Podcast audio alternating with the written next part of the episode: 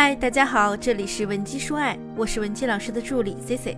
如果你有任何情感问题，可以添加我们的微信文姬零零五，文姬的小写全拼零零五，免费获取一到两小时的情感咨询服务。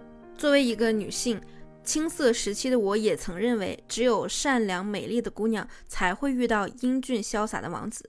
这种想法呢，来自于从小对我们影响深远的各种童话故事。可童话本质。就是一种幻想，而幻想的来源往往是对现实中挫败的一种补偿。那么，在现实生活中，大部分女性生长在传统观念的家庭中，可能从小你就听大人告诉你，女孩子就是要乖巧懂事、善解人意，慢慢的你就活成了他人眼中期待的那个样子。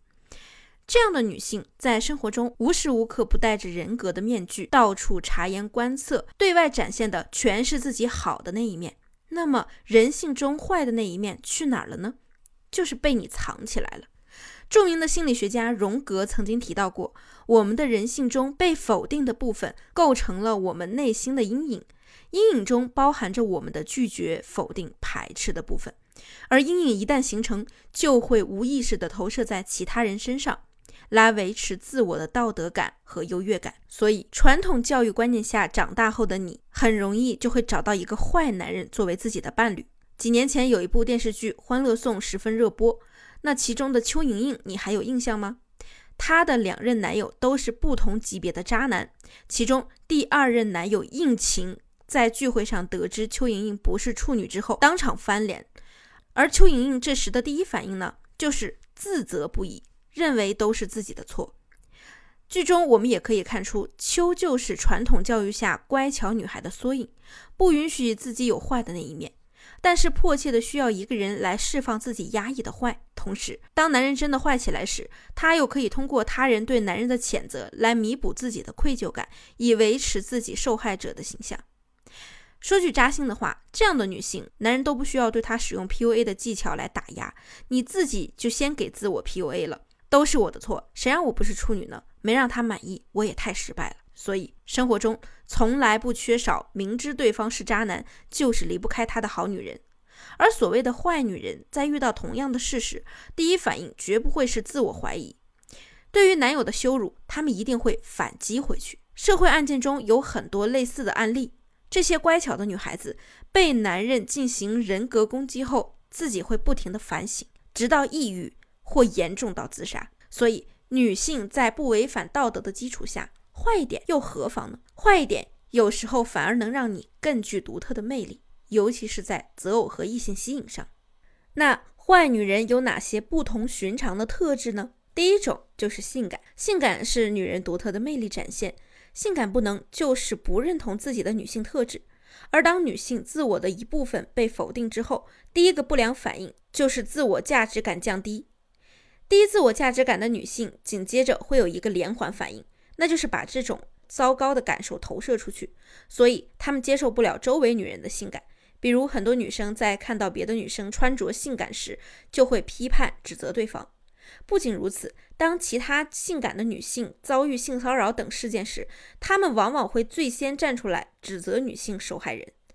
然而，性感是我们女性性驱力释放最外在的表现形式，性驱力的释放必然伴随着部分攻击性的释放，所以真正自我欣赏而性感自洽的女人，往往会霸气外露，给人一种不好惹的感觉。比如说《复仇者联盟》中的黑寡妇，而具有这样气质的女性，也更能吸引优质且自信的男人倾慕。那些你所在意的人的评价，并不会给你带来安全感，恰恰就是他们压抑了你的性魅力。那第二呢，就是要自私一点。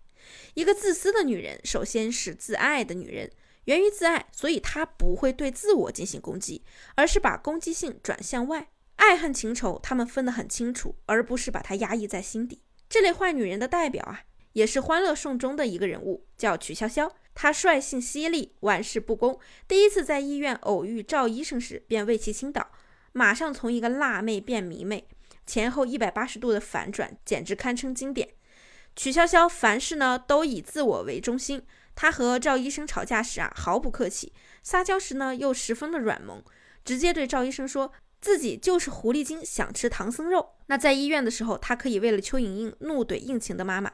也正是因为这痛快的一怼，重新收割了当时已经和他分手了的赵医生的心。曲筱绡的自私让人又爱又恨，看似泼辣无礼，却又内心善良，是一个让人欲罢不能的迷人的妖精。所以，如果把女人比作花，我希望正在收听的你不要做一朵无瑕的白莲，而是学会自私一点，做一个带刺的玫瑰，好看，但是又不好惹。那很多姑娘说自己呢还是学不会，无法让自己变得坏一点，怎么办呢？其实呢，你觉得你无法做出改变，主要的原因就是因为你无形的给自己画了一个圈，固步自封，无法出圈。如何出圈？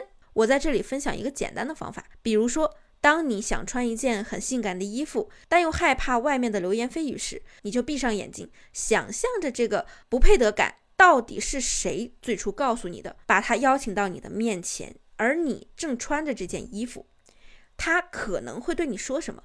这个时候呢，你要如何选择呢？是认同对方，然后把这些语言拿过来自我攻击，对我就是不要脸，我穿的这么暴露，还是对着他说一句关你什么事儿？我想怎样穿就怎样穿，我高兴怎样就怎样。一旦你在现实中体验到了这种接纳，新的感情链接呢就会被开启。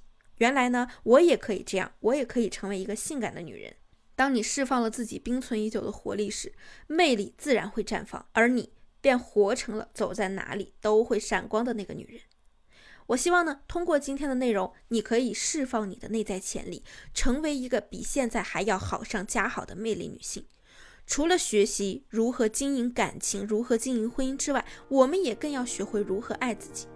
那么，如果你想知道细节性的操作，或者你还有解决不了的其他情感问题，希望得到我们的帮助，也可以添加我们分析师的微信。文姬零零五，文姬的小写全拼零零五，我们一定会有问必答。好了，下期节目再见。文姬说爱，迷茫情场，你的得力军师。